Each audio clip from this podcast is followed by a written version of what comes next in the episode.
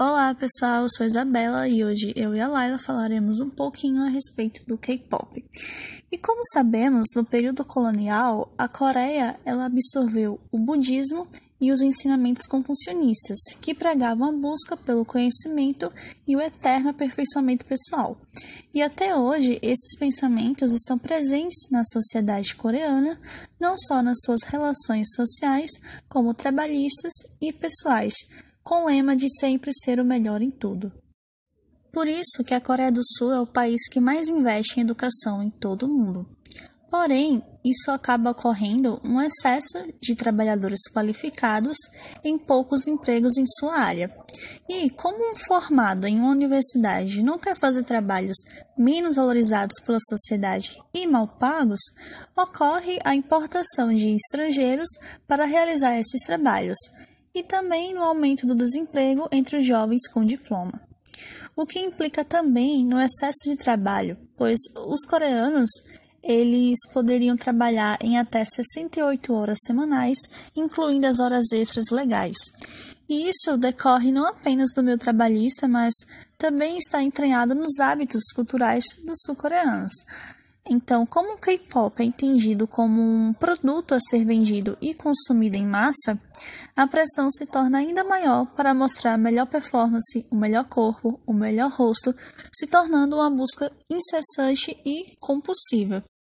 E tudo isso faz com que os idols que trabalhem na indústria do K-pop acabem adquirindo distúrbios alimentares, tudo isso por causa dessa busca incessante e obsessiva por um padrão perfeito, fazendo com que surja pressões físicas e psicológicas nos idols que trabalham nessa indústria. Então, galera, que a indústria cosmética sul-coreana está em plena ascensão e vem conquistando o mercado da beleza em todo o mundo não é nenhuma novidade. Mas você sabe o porquê do sucesso dos produtos de beleza sul-coreano? Então vamos lá. Com o advento do Hallyu na década de 90, a cultura sul-coreana ultrapassou os limites da Coreia e gradualmente ganhou admiradores em todo o mundo. O K-drama e o K-pop tornaram-se os grandes responsáveis pela exportação do K-beauty, uma vez que os idols chamaram a atenção pela beleza e pela perfeição da pele.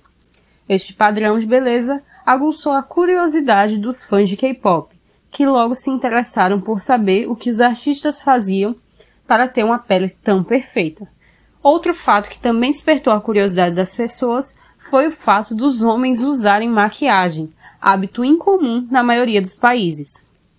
O cuidado com a pele é uma questão cultural na Coreia do Sul. Para o povo sul-coreano, uma pele clara e com aspecto saudável representa um ideal de beleza. E sobre uma ótica um pouco colorista, transmite também uma imagem de riqueza. A pele branca é associada à riqueza. Isso porque, historicamente, a pele morena é associada ao trabalho braçal, realizado sob o sol, ao qual as famílias pobres se dedicavam nos campos e lavouras.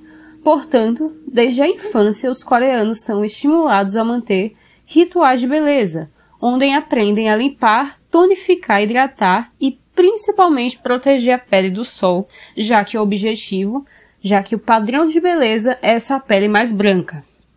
É comum também diversas marcas de cosméticos e clínicas cirúrgicas plásticas utilizarem as imagens dos K-idols em seus comerciais para impulsionar a venda de seus produtos, associando essa perfeição do rosto ou do corpo à qualidade de seus serviços oferecidos.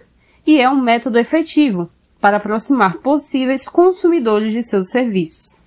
É a partir do ideal de embranquecimento que surge o whitewashing, que é uma palavra que resulta da união de duas palavras da língua inglesa, white, que é branco, e wash, que é limpeza, e possui bastante significados diferentes, mas a tradução literal seria lavagem branca.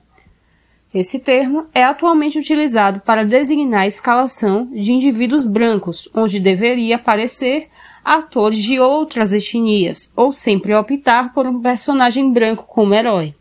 No K-pop, esse termo é bastante utilizado para fotos que recebem o filtro ou outros tipos de edições que visam branqueamento da pele dos K-idols, deixando o tom de pele deles diferente do original. A compulsão por plásticas no rosto também é algo que permeia a Coreia do Sul. O famigerado V-line, o rosto com linhas finas e com a capacidade de atingir o tamanho de CDs, é um dos padrões de belezas impostos pela mídia, como no ano de 2014, o ano qual o país símbolo do K-pop liderou em disparada o ranking de mais plásticas em jovens no mundo. E isso era incentivado até mesmo pelas famílias. Notícias como pais coreanos oferecem cirurgias plásticas para os filhos estamparam capas de noticiários da época. O embranquecimento e a obsessão por cirurgias plásticas na indústria sul-coreana afeta claramente os jovens, que são considerados fora do padrão. Desde o ensino médio, sofrem pressão midiática e até mesmo domiciliar para se encaixar nos padrões aclamados pela sociedade sul-coreana.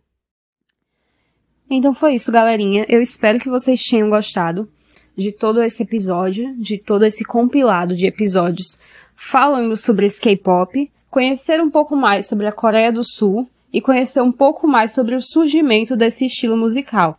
Então é isso, até a próxima, galera.